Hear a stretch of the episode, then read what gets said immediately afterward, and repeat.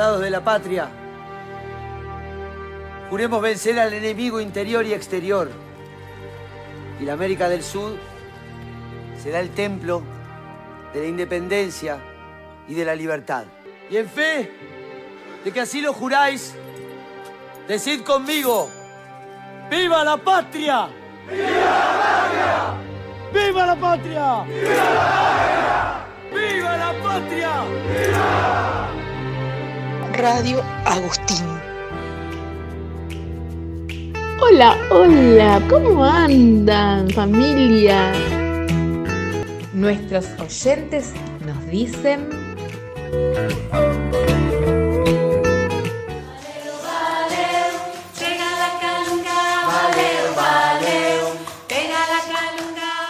Seña, me gusta escuchar la radio.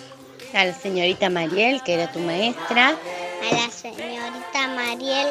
Y le contamos que hoy fuimos a la neumonóloga. ¿Y cómo te encontró, Dana? Bien. Así que ahora nos vuelve a esperar en septiembre para el otro próximo Para control. mi cumpleaños. Señor, sí me gusta la radio y sigan así. Hola señorita, ¿cómo está? Hola, señor Mercedes. Hola señor, te extraño mucho, mucho, mucho, mucho. Yo también te quiero, señor, mucho. Un beso. Profe, te cuento algo, ya sé escribir en cursiva y leer en cursiva. Gracias, profe. Bueno, maestra, gracias. Ahora cuando vaya te voy a llevar una flor. Un abrazo. Vale, vale.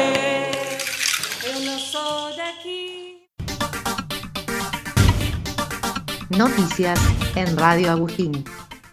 Este sábado, 20 de junio, alumnos de todo el país juraron su promesa a la bandera, en el marco de los 200 años del fallecimiento de su creador, Manuel Belgrano.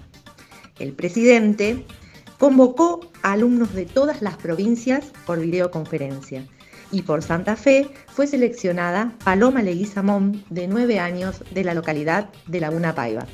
Este lunes se cumplen 34 años del gol del siglo de Maradona en México 86, donde dejó en camino a seis ingleses en 10 segundos y anotó el gol más lindo en la historia del fútbol. El gobierno provincial evalúa restringir actividades ante el aumento de casos de COVID-19 en nuestra provincia. El joven de Santa Rosa de Calchines con COVID-19 continúa aislado y los profesionales médicos que lo atendieron también siguen en aislamiento preventivo. Sigamos cuidándonos, que juntos vamos a salir de esto. Esto fue Noticias en Radio Agustín.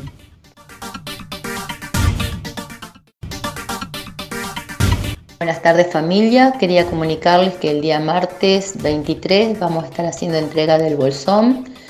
9 horas, aquellas familias que tengan únicamente niños en el jardín. A las 10 horas, familias que tengan únicamente hijos en el secundario 382. 11 horas, familias que tengan los niños en nuestra escuela y hermanitos en el jardincito o en el secundario. A partir de las 12 y media, todas aquellas familias que retiran el bolsón por primera vez. Recuerden llevar tapabocas, mantener la distancia y en lo posible no llevar menores. Se viene.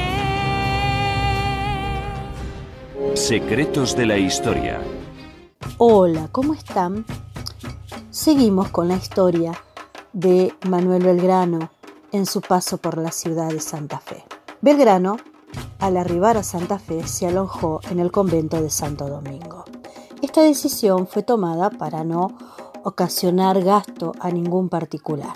De ahí comenzó a reorganizar su ejército. Distintas órdenes firmadas por el teniente de gobernador Manuel Ruiz y dirigida a los ministros de Real Hacienda se relacionan con pedidos de materiales para la expedición y documentan la ayuda de Santa Fe a la causa revolucionaria. Francisco Antonio Candiotti, quien sería el futuro gobernador de la provincia, le entregó una primera ayuda de 200 pesos fuertes. Lo acompañó luego hasta su estancia de Arroyo Hondo y lo auxilió con 1.350 caballos y con todo el ganado vacuno que habría de necesitar el ejército para mantenerse durante el viaje. También con 12 carretas con sus correspondientes bolladas y peones para conducir una partida de yerba del Paraguay y Salto. Por tales actos, Belgrano le confirió a Candiotti el título de comandante urbano de infantería de la ciudad. Bueno, hasta acá. En la próxima te cuento un poquito más.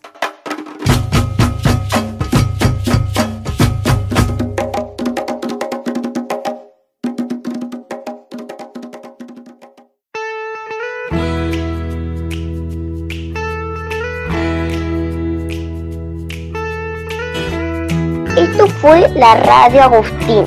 Hasta la próxima y chao.